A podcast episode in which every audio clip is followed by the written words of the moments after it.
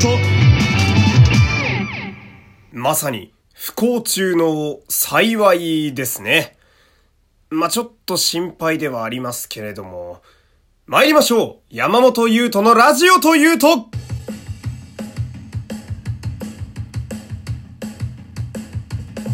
どうも皆様こんにちは。声優の山本優斗でございます。第140回目の山本優斗のラジオというと始まりました。よろしくお願いします。えー、140回というね、えー、早くもあと10回でまた150回という大台に、えー、乗りそうなところまで来ましたけれどもあのー、まあ、まずお知らせですね。えー、ラジオトークさんでの、えー、リアクションが3500回を突破しておりました。ありがとうございます。ね、あの、いいねとか、あと、あのニコニコマークとか、あの、ねぎらいのネギのマークとか打てる、あれですね。え皆様の応援のおかげで、えなんとかやれております。いつもありがとうございます。で、まあ、冒頭の、え不幸中の幸いという話なんですけれども、あのおぎやはぎのね、えー、小木さんが、えー、腎臓がんのステージ1だったっていうのをラジオで本当に最後の最後にちょろっと、えー、言い残して番組が終わっておりましてで僕はそのおぎやはぎさんのラジオはですね34年ぐらいずっと聞いてて、まあ、おぎやはぎのメガネびいきっていうね、えー、水曜ジャンクちゃうわ、えー、木曜ジャンクか。今だとナインティナインさんの「オールナイトニッポン」の裏番組なんですけどまああのここ2週3週ぐらいですねあの小木さんもともと片頭痛を持っていてそれがちょっとひどいということでまあしっかりその病院で入院してねあのなんていうかこう治療に専念しようということで、えー、しばらくお休みしていてねで、まあ、昨日のえー、一昨日か、えー、のジャンクで戻ってきたとこなんですけれども、まあ、その最後の最後に、ね、実は癌でした、手術するから 大丈夫だよ、じゃあ終わり、みたいな。ええー、ってなりますけど、まあなんか小木さんらしいというか、一応その、まあ、癌といっても、ステージ1であれば、あの、まあ、悪い部分を切り取りさえすれば、まあ、一応治るという病気のようなので、まあ、そこは一安心だなっていう感じなんですけど、ちょっと私がですね、まあ今気がかりなことはですね、あの、片頭痛の痛みがひどくて、あのずっと悩まされている、あの、小木さんと同じような芸人さんを私はよく知ってるんですけど、あの、オードリーの若林さんもずっと片頭痛なんですよ。でラジオでもたびたび話されていて、まあ、小木さんとそのこの方法いいよみたいな片頭痛仲間だみたいな話を、まああのね、冗談交じりに喋っていたんですけれども、まあ、ちょっとその、今回の件を聞くと、ちょっと若林さんもね、ただでさえあの、お忙しい方なので、大丈夫なのかななんて、まあ、オードリーのファン、まあ、リトルトゥースとしてはちょっとそんなことを思ったり、思わなかったりなんかしてね。まあ、多分、まあ、小木さんの場合だと一応本人大丈夫だって言ってると思うので、まあ、1ヶ月後ぐらいには結構ケロッと、おそらく、あのおじさんでしたら帰ってきてくれると思うんですけれども、まあ心配していてもしょうがないのでね、えー、なるべく前向きに考えてファンとしてはね、あの、復帰を心待ちにしたいところでございますけれども、えー、今日は、えー、これ以降はね、えー、台本なしでいつものお題ガチャを使って、えフリートークしていきたいと思いますので、最後までお付き合いください。えなのでね、えいつも通りフォローといいねよろしくお願いいたします。そして、えこの番組、お便りは常に募集しております。番組概要の URL から簡単に送ることができます。感想や質問など何でもいいので送ってください。最近お便りが少なくて僕は寂しいです。何でもいいので送ってください。ではでは、えー、コーナー参りましょう。アドリブフリートークよ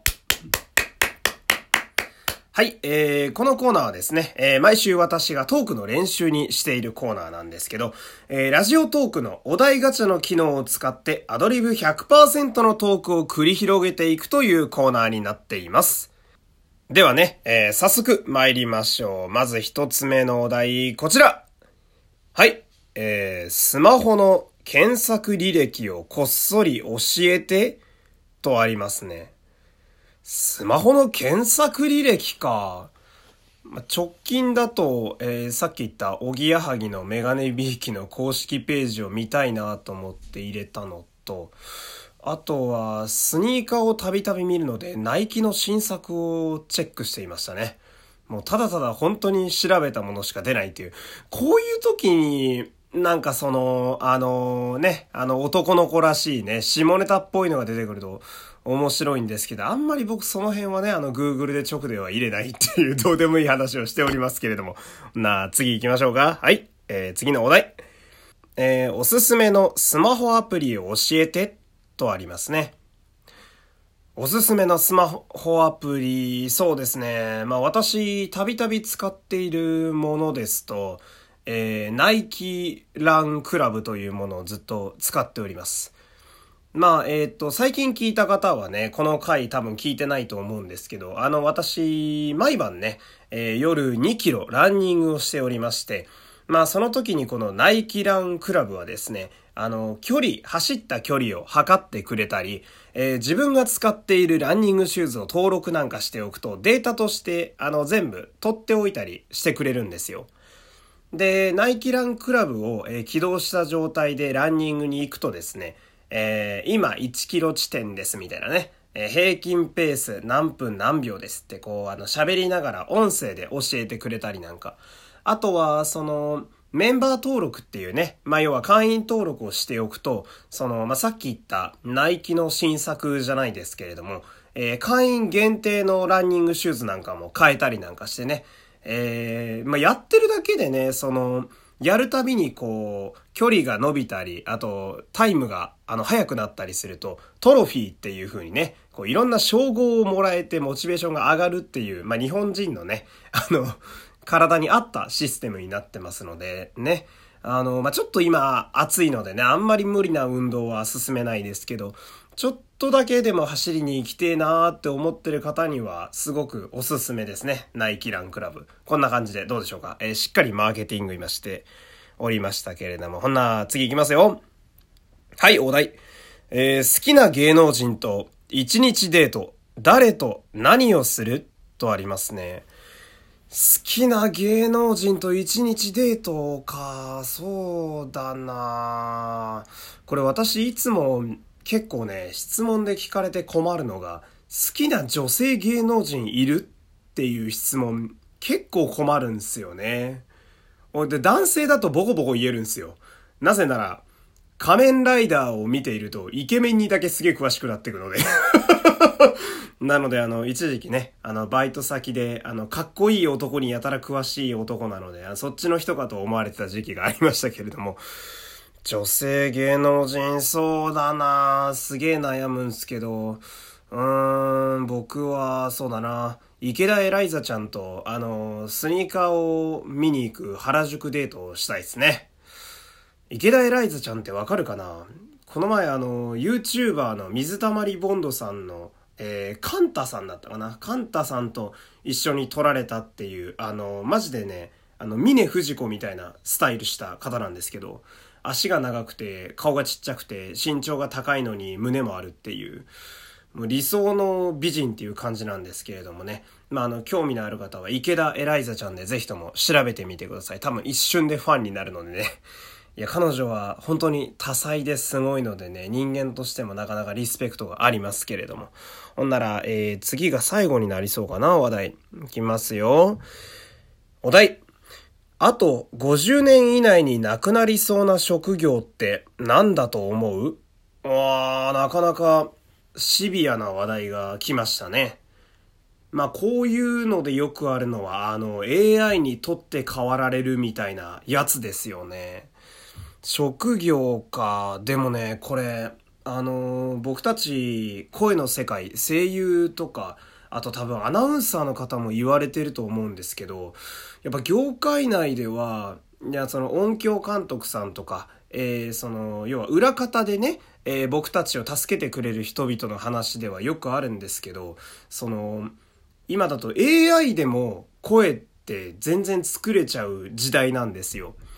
で、その前までだと無機質に読み上げるだけだったんですけど、音声ソフトっていうのは。でも今だと結構情緒も入れてね、えまあこう肉感のある声というか人間味のある音とかも AI だけで出せちゃったりするんで、なんかそのうち声優なんかいらなくなるんじゃねえかなみたいな話は飲み会とかやってるとそうですね。飲み参加した飲みの3回に1回ぐらいは聞くぐらい最近よくそんな話を聞くようになりましたけれども。やっぱそこだと私はいやいや人間のね声とお芝居とそして僕がやるようなナレーションとか人間にしか出せない何かはあるはずですとか言うとね、こう実はデータでそれも全部入れられるんですよ、みたいな。そんなことしたらお前声優なんて商売上がったりだよと思いながら、もともとそんな商売に今なってる状態でもないんですけど、私の場合ね。なんで、声で何かを伝えるっていう職業はもしかしたら将来的にも減るかもしれないですね。なんとかそこの時代に入っても私はなんとか生き残っていきたいですけれども、おお結構いい時間になりましたね。まあ、今日はこんな感じでね、じゃあ、あの、締めたいと思います。明日はまた仮面ライダー01のね、えー、感想会になると思うので、こちらもお付き合いください。ではまた明日お会いしましょう。山本優斗でした。さよなら各種ポッドキャストで配信中。山本優斗のラジオというと